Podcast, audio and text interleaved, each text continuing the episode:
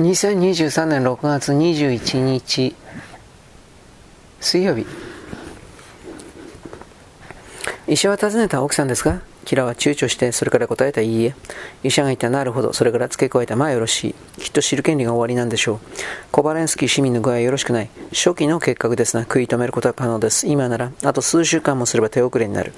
数週間であの人が結核に市民結核は深刻な病気ですソビエトロシアでは死に至る病ですな何としても防いだ方がよろしいかかってしまえば治療は困難です何をすればいいんです？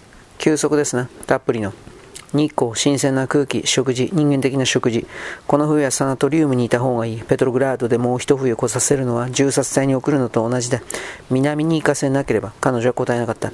だが医者は皮肉な笑みを浮かべた。無言の回答を聞いたからだ。そして彼女の靴の継ぎ当てを見た。あの若者があんたにとって大事なら彼は言った。南に行かせなさい。人間的な可能性があるなら南に行かせなさい。非人間的な可能性でもだ。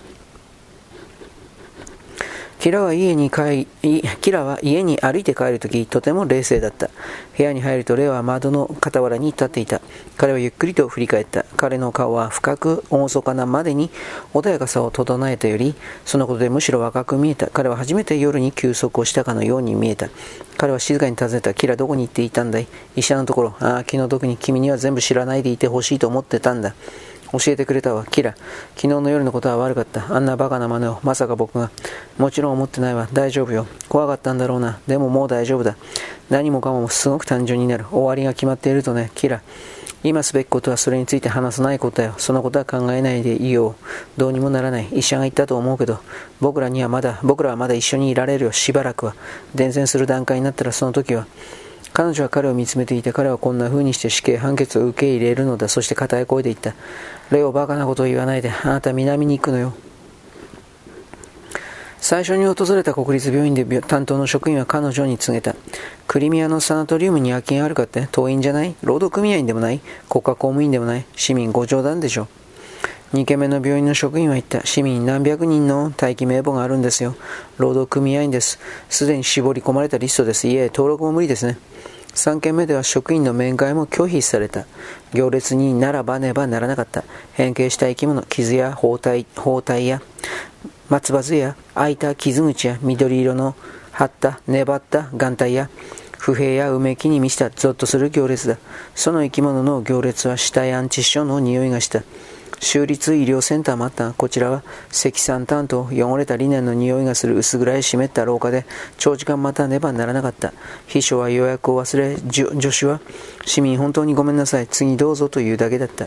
若い行政官らは帰りを急ぎ、係員は診察時間が終わってしまってあの人はもういないんです。もう閉めなきゃなりません。あなたも一晩中ここに座っているわけにもいかないでしょうとうめいた。最初の2週間の終わりには神秘的な絶対条件としてのように人が結核にかかってしまったら労働組合員になって労働組合の紹介状を得て労働組合のサナトリウムに行くしかないことが明らかになっていた。職員に会って有力者の名前を口にして推薦状を差し出して例外的措置を求めることもできた。労働組合長を訪問すれば驚いた皮肉な目で嘆願を聞いてくれた。中には笑う者がいて、肩をすくめる者がいて、秘書を呼んで訪問者を出口に案内させる者がいた。一人は手を貸すことができると言ったものの彼女の1年間の稼ぎに値する金額を要求してきた。彼女は気丈に背筋を伸ばし声を震わせることもなく嘆願することも恐れなかった。それは自分の使命であり探求であり旅だった。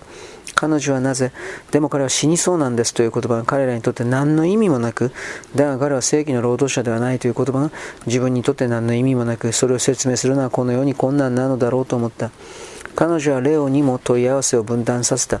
彼は議論せずに不平を言わずに、だが希望を待つでもなく、持つでもなく従った。できることは全部やった。彼女はビクトルにも助けを求めた。ビクトルは威厳を持っていた。いとこちゃん、僕の党員資格は神聖な義務を負うものであって、私的なメリットのために使うものじゃないことを分かってほしいな。彼女はマリーシャにお願いをした。マリーシャは笑った。サナトリウムがどこもに死んだるみたいにいっぱいで待機リストが次の世代まで埋まっていて、労働者同士が痩せ衰えて待っているというのに、あの人はまだ病気ですらないでしょ。歩くのは市民。現実を分かってないわね。彼女はアンドレを訪ねることができなかった。アンドレはもう信じられなかった。彼がやってこなかった日から数日後、彼女はリディアに同じことを聞いた。アンドレ・タガノフはここに来なかった。私に手紙は来てない。1日目、リディアはいいえと言った。2日目、彼女はクスクスと笑って、これがロマンスなのか何か知りたがり、レオに言いつけろよ。あんなハンサムなレオにというと、キラはせっかちに遮り、もういい加減にしてリディア大事なことなの。彼から連絡があったら教えてくれると言った。リディアには何の連絡もなかった。ある晩、ドナエフ家で、キラはビクトルに何気なく、大学でアンドレー・タガノフに会うか聞いてみた。もちろん、ビクトルは言った。毎日会うけど、彼女は傷ついた怒りを禁じ得なかった。当惑した。自分は何をしたんだろう。初めて彼女は自分の行動を振り返った。田舎で過ごした日曜日に馬鹿げた振る舞いをしたのかしら。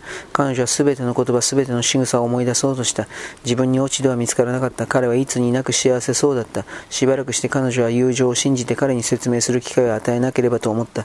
彼女は彼に電話した大家の老女の声が家に向かってタガの不動詞と在宅をほのめかす響きで叫ぶ声が聞こえた。長い間があり、大家の老女が戻ってくるとどちら様ですかと尋ね、キラが名前を最後まで言い終わらないうちに老女が彼はいないよと吠えて、受話器をガシャリと切る音が来た。聞こえた。キラは受話器をガシャリといた。そしてアンドレイ・タガノフのことを忘れようと思った。終了。